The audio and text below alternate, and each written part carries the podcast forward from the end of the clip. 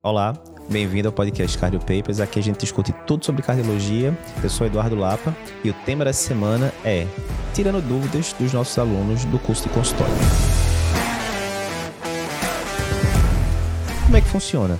A, gente tem vários cursos, né? Curso de consultório, curso preparatório para a prova de título de, de, especialista, curso TCG. E em todos esses cursos, os alunos podem mandar dúvidas que caem diretamente para o professor que deu aquela aula. Então, separei aqui algumas dúvidas de alunos da gente da, do curso de consultório, especificamente de aulas que eu dei, coronaripatia crônica, valvopatias e tal. E aí vou compartilhar aqui algumas com vocês. Vamos começar agora. Dúvida primeiro aqui do nosso aluno Leonardo, do curso de consultório. Ele mandou aqui no módulo de dislipidemia especificamente da parte de tratamento de hipercolesterolemia. E a dúvida é o seguinte: após iniciar a estatina em prevenção primária, a gente deve manter a medicação indefinidamente ou existe algum prazo para você suspender a medicação? E agora, qual o tempo mínimo que eu devo manter a estatina na prevenção primária? Então vamos lá, boa pergunta. Então, primeiro, por que, que a gente usa estatina em pacientes de prevenção secundária ou primária? Né? Em última instância, o, o objetivo é o mesmo: diminuir eventos cardiovasculares, como infarto, né, AVC e por aí vai. Tem vários estudos mostrando, inclusive, diminuição de mortalidade com essas medicações. Quando a gente está frente a um paciente com prevenção secundária, ou seja, aquele paciente que já teve evento cardiovascular prévio, já teve um AVC prévio, já teve uma coronariopatia, né? A gente tem evidências muito claras de benefícios muito concretos da estatina, né? Por exemplo, no paciente com coronariopatia crônica, foi mostrado no estudo 4S, publicado em 94 no Lancet, que as estatinas, isso sim zona velha de guerra lá, né? Nada das estatinas mais potentes, diminuiu em 30% a mortalidade desses pacientes. Isso num segmento ali em 5 é, anos, mais ou menos, né? Em média aproximadamente. Então, é um benefício muito grande.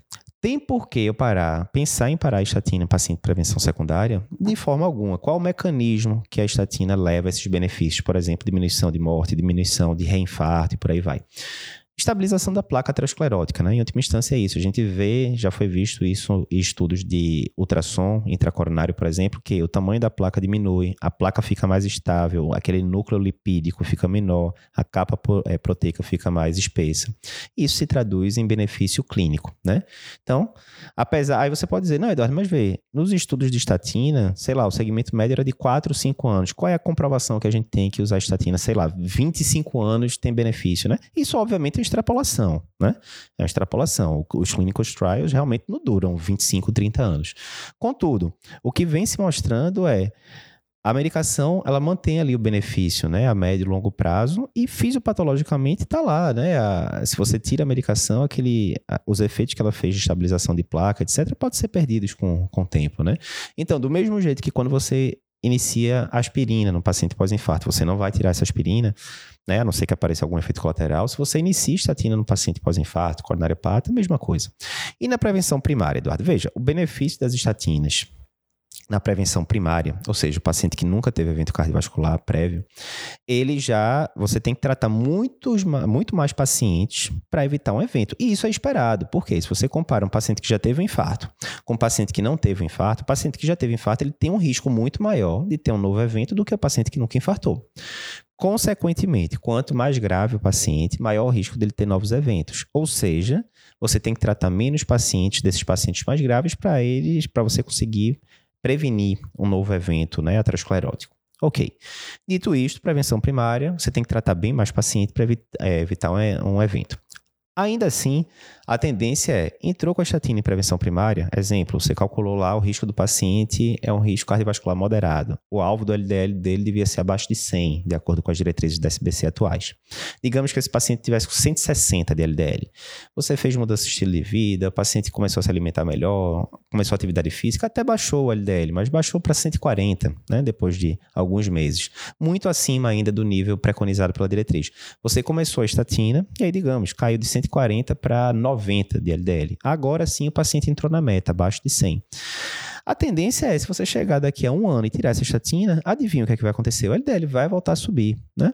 Então, você, a tendência é que você mantenha essa estatina, até porque o benefício das estatinas, né, no paciente em prevenção primária, ele vai ser adquirido ao longo de vários anos de uso. Não é comecei agora, daqui a um mês o paciente já está com risco menor, né?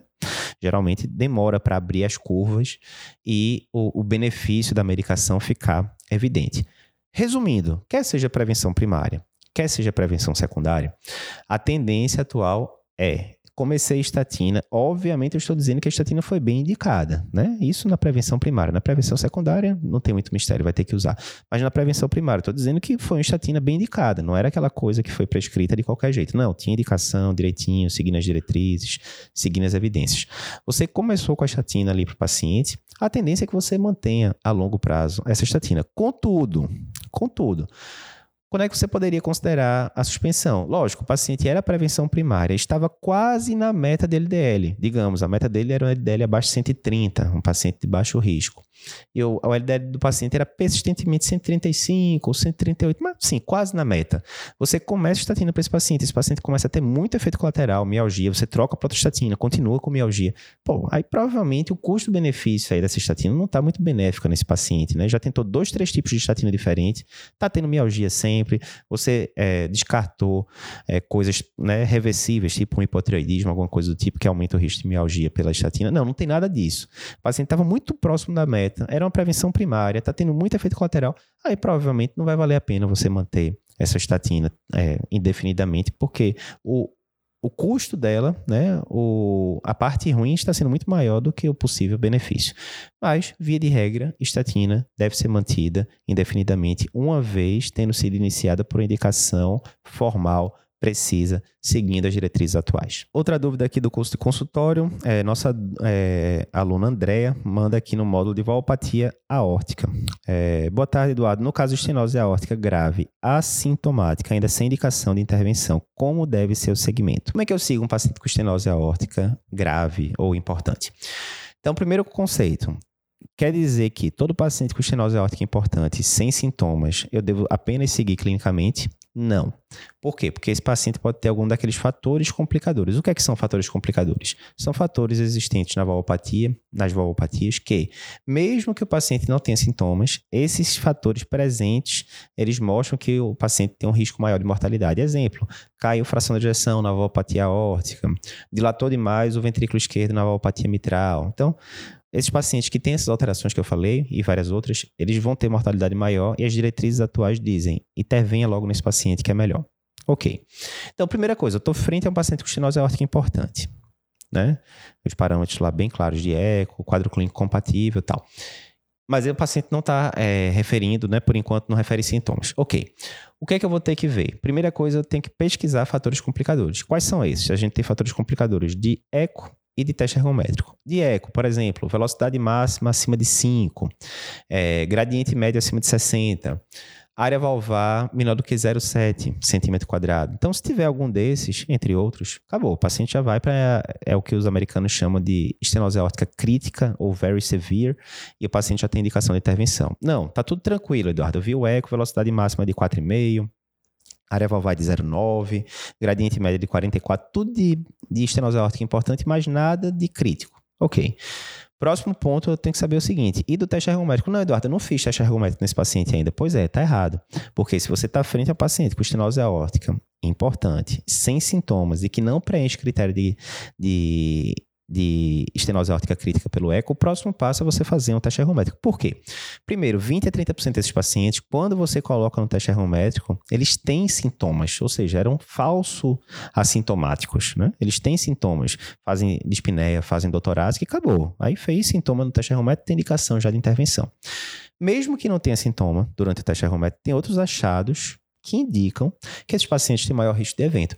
Por exemplo, o paciente pode fazer uma TVNS prolongada, ele pode ter queda de pressão sistólica durante o teste ergométrico, ele pode ter não só queda, uma pressão sistólica que não sobe, né, fica ali, né, é, mantida em relação ao início do, do, do esforço.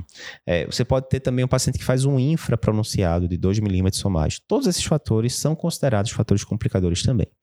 Digamos que o paciente não tem sintoma, não tem é, parâmetros de estenose aórtica crítica no eco e não tem nada disso que eu falei agora no teste ergométrico. Agora sim, a gente vai considerar manter esse paciente em tratamento clínico. O que, é que as diretrizes recomendam? A cada seis meses, você vai lá e faz o acompanhamento desse paciente, né, com eco e consulta clínica, né? Conversa lá com o paciente e tal. Obviamente, né? Isso é preconizado pela diretriz, mas você tem que deixar avisado para esse paciente. Seu José, Dona Maria, teve dor no peito, entre em contato comigo faltou ar, entre em contato comigo. Teve desmaio, perda de consciência, lipotímia, qualquer coisa, entre em contato comigo. Pode ser semana que vem, não precisa esperar seis meses, não. Já entre em contato comigo para dizer. Então é assim que a gente faz o acompanhamento uma estenose aórtica importante que ainda não tem indicação de intervenção. Próxima dúvida é do nosso aluno Paulo, também do curso de consultório, da, no módulo de pré-operatório. Ele pergunta o seguinte: nos casos em que o paciente for ser submetido a uma cirurgia de câmara posterior de olho e tem uma história de angioplastia, né, já passou aquele tempo mínimo que eu tenho que esperar, eu devo indicar só a suspensão do clopidogrel ou o paciente deve suspender o AS e o clopidogrel? Boa pergunta também. Então, vê. Paciente que é submetido à colocação de stent, né? A gente tem até a atualização da diretriz agora de 2022 falando sobre isso. Como é que eu faço? paciente, de um lado, está com stent razoavelmente recente, então se eu mando ele para alguma cirurgia da vida, suspendo os antiplaquetários dele, o stent pode trombosar, e aí é bronca, né? A mortalidade desses pacientes é bem alta. Do outro lado, se eu não suspendo os antiplaquetários, o paciente vai operar, ele aumenta o risco de sangramento, porque ele está usando AS, clopidogrel, tudo junto. Como é que eu faço? Então, tem várias diretrizes, né? Tem aquele tempo mínimo, né? Principalmente das primeiras semanas, e que você definitivamente não deve submeter o paciente a nenhuma, nenhum procedimento eletivo, porque nas primeiras quatro semanas, principalmente, o risco de, de eventos catastróficos, como trombose de e morte, é altíssimo, né? Mas aqui, na, na questão mandada pelo nosso aluno, já passou esse tempo mínimo. Digamos que o paciente colocou um estente farmacológico há quatro meses atrás, por exemplo, e está precisando fazer uma cirurgia de câmara posterior de olho, por exemplo. E aí, o que é que eu faço? Aí, vamos lá. Quando a gente vai agora para o contexto de cirurgia ocular, a gente tem meio que dois cenários. A gente tem um cenário onde a gente está mexendo na câmara anterior do olho, por exemplo, o exemplo é, clássico é a cirurgia de catarata, né? A câmara anterior do olho eu não sou nenhum especialista nisso, mas enfim, a parte pouco vascularizada e que o risco de sangramento, complicações é pequeno. Tanto é que a diretriz diz que você pode operar, por exemplo, cirurgia de catarata com o paciente usando varfarina, né, com NR terapêutico, ou o paciente usando dupla antegregação plaquetária, esclopidogrel, por exemplo. Já quando a gente vai para a câmara posterior de olho, né, e aí entra a cirurgia, por exemplo, de vitrectomia, é, cirurgia de glaucoma, etc., aí o risco de sangramento já é maior, a vascularização é maior e o sangramento acontecendo, né, ele pode ser, né, ter consequências muito ruins para o paciente. Então aí já é uma cirurgia que não, não dá para operar com anticoagulante. É, em relação a antiagregantes, tem restrições. Como é que eu faço então, Eduardo? Aqui ele já falou. Eu suspendo a S e o clopidogrel, eu suspendo só o clopidogrel. Então, primeiro, tá certo isso. Clopidogrel não dá para operar a câmara posterior de olho mesmo o paciente tendo stent, etc., sendo coronariano é, de fato, você não dá, as diretrizes brasileiras dizem que você não pode operar a câmara posterior de olho em vigência clopidogrel. A dúvida agora fica em relação à aspirina. O que é que a diretriz diz? E aí é o seguinte, né? A diretriz de 2017 dizia, você tem que suspender a aspirina na prevenção secundária, né? Exemplo, o paciente já botou stent, paciente coronariopata, etc. Você precisa suspender em duas situações. Primeiro, neurocirurgia, porque qualquer sangramentozinho ali pequeno, de 10, 20 ml, pode ser, ter consequências muito graves. Segundo, paciente que vai fazer ressecção transuretral de próstata, porque ali a hemostasia basicamente é a hemostasia do, do organismo mesmo, não dá para você ligar o vaso do paciente, cauterizar, nada do tipo. A diretriz mais recente, 2022, continua colocando neurocirurgia. O segundo, ele coloca mais genérico, né? Cirurgias de risco proibitivo, de sangramento tal. Câmara posterior, posterior de olho, as diretrizes falam que se o paciente é prevenção secundária, exemplo, coronariopata, já botou estente e tal, você pode operar em vigência de AS. Então, resumindo, esse paciente cirurgia de câmara posterior de olho, já esperou ali alguns meses depois da colocação do stent, ou seja, já não está naquele período crítico, dá para operar. Né? Tem um risco, lógico que tem um risco, mas já dá para encarar dependendo. A tendência é suspender clopidogrel pelo menos cinco dias antes e dá para operar em vigência de aspirina. Mais uma questão aqui, Sérgio, aluno da gente do curso de consultório, pergunta no módulo de coronariopatia crônica. Bom dia. No teste ergométrico, sempre considerei como positivo para isquemia um infra-DCT maior do que 2 2 milímetros e meio. 2,5 milímetros. Quando peço CAT, sempre é positivo. Abaixo de 2 milímetros e meio não acho confiável.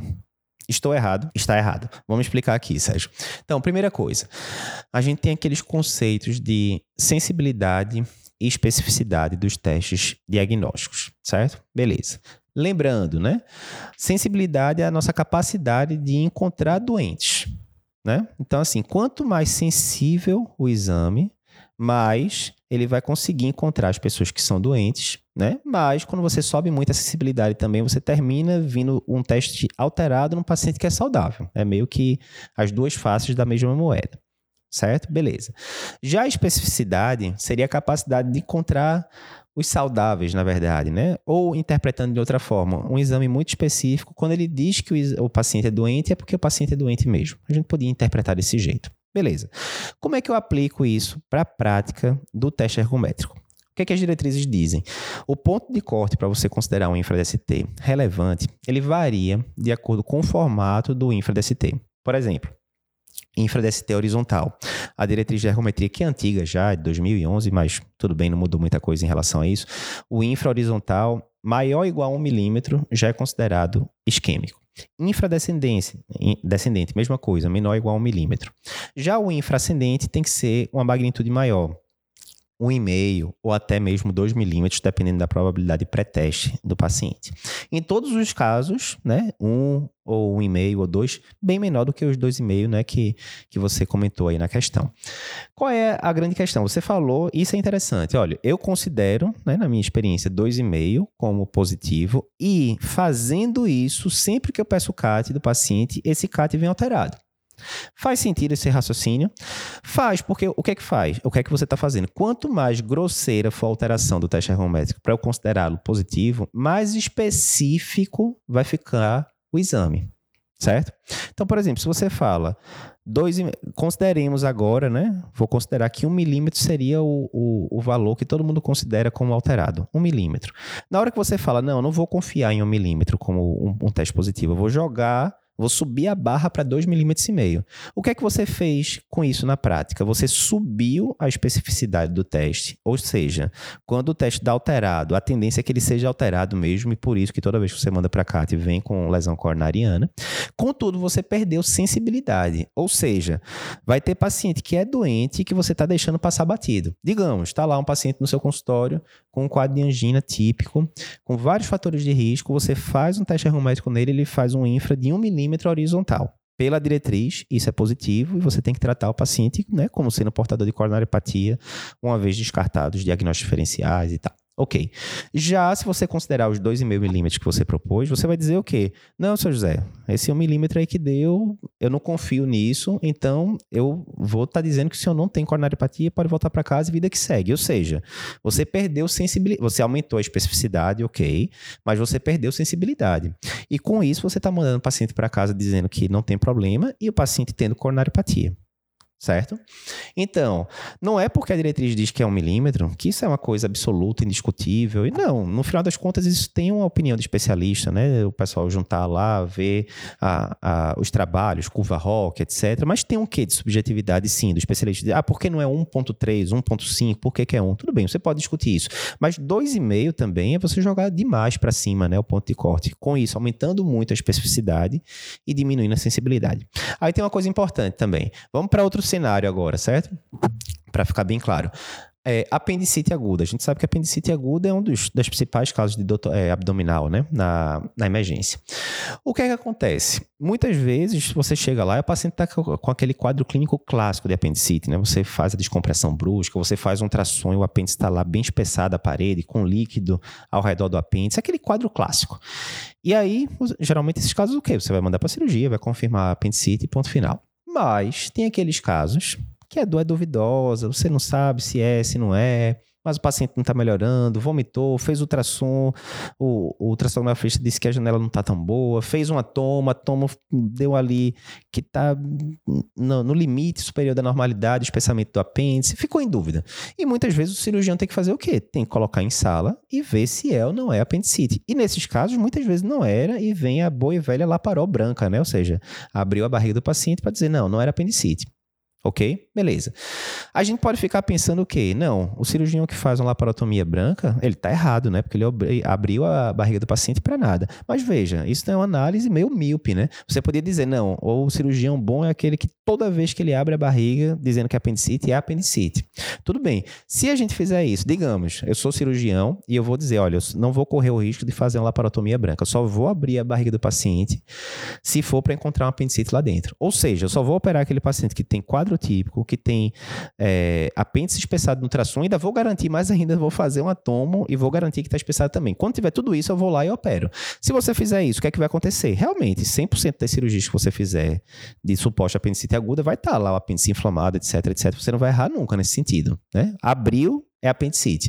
Mas por outro lado, o que é que vai acontecer? Certamente você vai liberar apendicite para casa que não era tão clássica e você vai dizer, olha, não preencheu meus critérios aqui de apendicite, não pode ir para casa e tal. E aí vai acontecer o quê? Dois, três dias depois o paciente pode voltar muito mais grave com, é, com uma peritonite aí por uma, uma apendicite perfurada e coisas do tipo, né? É, é basicamente o mesmo raciocínio. Então, sempre que a gente pensa em métodos diagnósticos, a gente tem que pensar sensibilidade, especificidade. Normalmente, quando aumento uma, eu diminuo outra, né? É, aumentei a sensibilidade, perco um pouco de especificidade, aumentei a especificidade, perco um pouco de sensibilidade. Mas aí você tem que estar sempre atrás ali do sweet spot, né? Aquele ponto ali que é o ótimo, né, para você não perder muito nem de um lado nem do outro, né? Isso aqui generalizando muito o raciocínio de testes diagnósticos, né? Então, em relação ao teste ergométrico, voltando, esse raciocínio de que só vou usar um infra de 2,5 para cima como sendo positivo no teste ergométrico, não é isso que as diretrizes recomendam. O ponto de corte vai ser 1, 1,5 ou 2, dependendo do formato do infra. Infra horizontal e descendente, 1 milímetro, infra ascendente ou 1,5 ou 2 milímetros, dependendo da probabilidade pré-teste do seu paciente. Próxima questão, nosso aluno Pedro do curso de consultório pergunta o seguinte no módulo de coronariopatia crônica, né? Ah, gostaria de esclarecer uma dúvida. Teste ergométrico isquêmico, mas com cintilo sem alterações. E agora, o que é que eu faço? Digamos, o paciente fez um cintilo com esforço físico, né, na esteira. A esteira mostrou lá no eletro, infra-DST, claramente isquêmico e tal, mas a cintilo, a imagem de perfusão, veio normal. Uh, devo levar em consideração? Devo pedir CAT para esse paciente? Como é que eu faço? E aí vê, aqui a gente tem uma, uma questão bem relevante, né? Testes discordantes. Digamos, vamos exemplificar mais. O paciente fez ali a esteira, né, para preparação para senti-lo, depois foi para senti-lo. Na esteira ele fez um infra horizontal de 2 milímetros, claramente alterado. E na senti-lo realmente não veio alteração de perfusão. Teoricamente a senti-lo tem sensibilidade e especificidade melhores do que o teste ergométrico, eu devo simplesmente fechar o olho para o teste ergométrico ponto final? E aí vai depender de uma série de fatores, né? Primeiro, depende da probabilidade pré-teste desse paciente. Exemplo, digamos que alguém inventou, alguém inventou de pedir um acintilo para uma moça de 18 anos que corre 10 km por dia super bem, ou seja, já não tinha indicação de pedir prova de isquemia nenhuma, né? Assintomática, corre 10 km, enfim, alguém inventou de botar ela no acintilo com o teste ergométrico, o acintilo veio completamente normal. O teste ergométrico veio um infra e ela fez 15 metros de capacidade funcional, aguentou super bem o exercício, a pressão subiu direito, não teve arritmia, a frequência cardíaca subiu bem, tudo tranquilo. O mais provável, sinceramente, sinceramente, é que esse, essa alteração do teste ergométrico seja um falso positivo. Por quê? Aí eu vou dizer da minha cabeça, agora não calculei isso, mas a probabilidade de pré-teste dessa moça para uma coronariopatia era menor do que 1% antes do exame. Então, assim, assim, mesmo que tenha subido alguma coisinha ali, porque o, o teste ergométrico veio alterado, ainda tem 90 e muitos por cento de chance ela não ter nada de coronária. Né? Então, nesse caso, sinceramente, a tendência é você deixar quieto. Não devia nem ter pedido o exame para começar. Agora, perfusão normal, todos os outros parâmetros do teste ergométrico, tudo tranquilo. Tendência é seguir em frente, sinceramente. Mas, era um paciente de 50 e poucos anos, diabético, hipertenso, dislipidêmico, com a dor torácica típica, né? Enfim, ou seja, você realmente estava numa dúvida diagnóstica, o paciente tinha uma probabilidade de pré-teste intermediária e tal. E aí o paciente faz um teste ergométrico bem alterado, infra-DST e tal. O paciente ficou um pouco dispineico ali na hora do exame, às vezes até teve uma doutorácica mesmo na hora do exame, mas a perfusão veio normal. Pode acontecer isso do paciente ter coronariopatia e a cintilo vir, é, vir normal. Pode acontecer, realmente. Em teoria, quando você vai ver a cascata isquêmica, a cintilo ela é até mais precoce, né? As alterações perfusionais são bem mais precoces do que as alterações do segmento ST. Contudo, a gente sabe que tem uns pontos cegos, né? principalmente quando há acometimento da circunflexa. Né? Então, alterações na ali parede lateral, por acometimento de circunflexa, eles podem passar batido não só na cintilo, como né, em vários outros cenários. Basta dizer que às vezes a gente tem pacientes com síndrome coronariana aguda, com CX fechada e que não supram no eletro. Ou seja, todos os métodos complementares, eles têm limitações, né? Eles não são 100% sensíveis nem 100% específicos, longe disso. Então, se você está num cenário em que você realmente estava na dúvida diagnóstico, o paciente faz uma alteração de teste arrométrico pronunciada, e a perfusão vem teoricamente normal, o que é que se faz? É, essa é a pergunta clássica de prova. Discordância entre métodos diagnósticos, por exemplo, o teste ergométrico cintilo, e você tem uma dúvida clínica, você está ali com a pulga atrás da orelha. Essa é a indicação clássica, por exemplo, de angiotomografia de coronário. Né? Você estava com esse paciente que eu falei, 50 e poucos anos, diabético, hipertenso, dislipidêmico, dor atípica, teste ecométrico muito alterado, sentido normal. Você está totalmente tranquilo de dizer que esse paciente, não, ele não tem nada em coronária. Certeza? Não, não dá para ter essa certeza. Nesses casos de dúvidas diagnósticas entre testes funcionais, né, não invasivos, angiotomo cai bem. Você fez angiotomo lá no paciente, né? Isso considerando, lógico, ele não tem contraindicação, a função renal está ok, enfim. Você fez o teste angiotomo nesse paciente, mostrou ausência de lesões coronarianas, Pronto, confirmou. O paciente não tem coronariopatia ou não tem coronariopatia obstrutiva, enfim.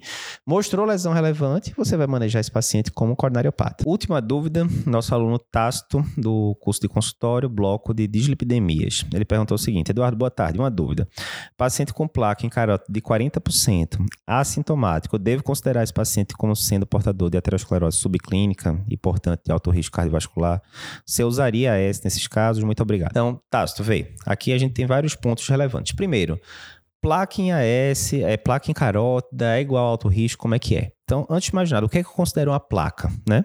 Isso não é tão claro, muitas vezes, na diretriz, mas na própria diretriz da, da SPC, ele sugere lá numa parte que está falando de diabetes, como placa sendo aquela acima de maior ou igual a 1,5 milímetro de espessura. Né? Então, serve aí de uma base para a gente saber o que, é que seria uma placa em carótida. E aí, veja, o que é que a diretriz diz? Quando você tem lesões ateroscleróticas que obstruem menos do que 50% da luz do vaso, isso aí seria considerado marcador de aterosclerose subclínica. Então, por exemplo, você fez um ultrassom, como você comentou, do paciente, né? Não estou nem dizendo se tem indicação não. O fato é que fez, chegou lá o paciente com ultrassom na sua mão. E aí ele mostra que tem lesão de 40% de carótida. Você confiando que aquele ultrassom foi bem feito, ele não é o método ideal para estimar a lesão, ok, mas vamos considerar os 40%? Sim.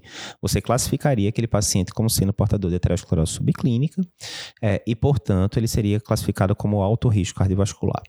O que é que a diretriz fala de forma bem clara? Sendo alto risco cardiovascular, você deve almejar a um LDL menor do que 70 nesses pacientes. A maioria dos pacientes não vão ter esse nível de LDL, você vai ter que sim entrar com estatina. E a diretriz, inclusive, diz para você usar estatina de alta potência, né? A TOVA 40, 80 mg dia ou Rosuva 20 ou 40 mg dia. A parte da estatina, né, é mais ou menos ponto consensual ali quando você vai ver a maioria das diretrizes. A grande pergunta aí é em relação à aspirina. E aí, eu devo fazer aspirina para esse paciente ou não? E a resposta é: eu sinceramente não sei. Eu acho que ninguém tem essa resposta, na verdade. Por quê? Vê só, a gente tem cenários de aspirina em prevenção secundária, né? O clássico é no infarto agudo do miocárdio, né? O estudo ISIS 2, publicado lá na década de 80, que mostrou uma diminuição muito, muito grande de mortalidade com o uso da aspirina no infarto, majoritariamente infarto com supra. Eduardo, temos evidência de que a aspirina é muito boa na DAC crônica. A gente tem meta-análise com mais de 300 mil pacientes com aterosclerose, dos quais 3%, é, 3 mil mais ou menos, né? ou seja, 1%, tinha DAC crônica e o benefício se manteve. Então a gente tem evidência de que a aspirina é benéfica na DAC crônica, mas não é aquela melhor evidência do mundo, não. Mas tem, todo mundo usa, ok. Do outro lado, e a aspirina na prevenção primária, que é aquele paciente que não tem doença aterosclerótica ainda, né? Aquele paciente ali que tem algum fator de risco, hipertensão, alguma coisa e tal, ou diabetes. A gente teve uma série de estudos, né? Aspri, Arrive e um terceiro que foram publicados no New England em 2018, se eu não me engano. E os três estudos mostraram basicamente a mesma coisa. Não, não é para se usar aspirina na prevenção primária. A maioria das diretrizes mudou depois disso. E algumas podem dizer que você pode usar em situações muito selecionadas, tá? Mas assim, se a gente fosse generalizar muito, aspirina em prevenção primária, de forma geral, não. Qual é o problema? Esse paciente com lesão de 40% em carótida, ele é prevenção secundária? Não é. Ele nunca teve evento aterosclerótico, ele não tem uma lesão ali de 80%, 90%, mesmo que assintomática, não é. Ele é prevenção primária? Também não é, né? Porque ele já tem uma lesão de 40% ali, né? Então, é o que eu brinco, né? E obviamente isso é uma brincadeira, é uma prevenção 1,5. Ele nem é primária, nem é secundária. E aí, será que, será que se eu juntasse milhares de pacientes com aterosclerose subclínica exclusivamente, né, ou um score de cálcio muito alto, ou uma lesões de carótida, né, menores do que 50%, será que se eu juntasse só esses pacientes e randomizasse entre AS e não AS, será que aí o AS não mostraria benefício? Talvez sim, né? A gente não sabe. Que eu saiba, não tem esse estudo, né? Pelo menos não com, com o N adequado para provar isso. Se alguém souber de algum estudo nesse sentido, pode mandar aí para mim que eu tenho curiosidade de saber. Então, assim, termina que, nesses casos, fica muito aquela a boa e velha, né? A opinião do especialista, você avaliar caso a caso. Porque vê comigo, se eu digo para você que é um paciente de 100 anos, que tem uma lesão de 40%, que já é um paciente acamado, com Alzheimer, etc, etc, etc. Primeiro, né, ele demorou 100 anos para desenvolver aquela lesão de 40%, né? Não que não possa instabilizar tal, mas, ou seja, foi um processo bem lento ali. E é um paciente com capacidade funcional muito ruim, com qualidade de vida muito ruim, com risco de sangramento elevado, né, pela idade, etc. Será que vale a pena usar aspirina para esse paciente? Muito discutível. Outros, outra situação, a gente tem um paciente de diabético tipo 2, hipertenso, dislipidêmico, obeso, de 43 anos e que já tem uma lesão de 40% de carótida. Veja, é outro cenário, né? Risco de sangramento bem menor pela idade do paciente, massa muscular normal, e tal. E do outro lado, ele já tem 43 anos, uma lesão de 40%. Talvez esse paciente se beneficie com a aspirina, mas mais uma vez, difícil dizer, né? É aquele paciente que não está contemplado nas diretrizes claramente, e aí termina ficando muito caso a caso usar ou não aspirina nesse tipo de prevenção, entre aspas, um e meio. Então é isso, pessoal. Depois comenta se você gosta desse tipo de, é, de podcast, onde a gente fica discutindo, né? Várias questões, né? Um, um pupurri ali de vários temas diferentes em um só podcast. Se você está vendo aqui pelo YouTube, não esquece de se inscrever e de comentar se gosta desse tipo de conteúdo. Se você está escutando pelo podcast, não esquece de dar cinco estrelas aí pra gente na plataforma e de compartilhar esse episódio com os amigos.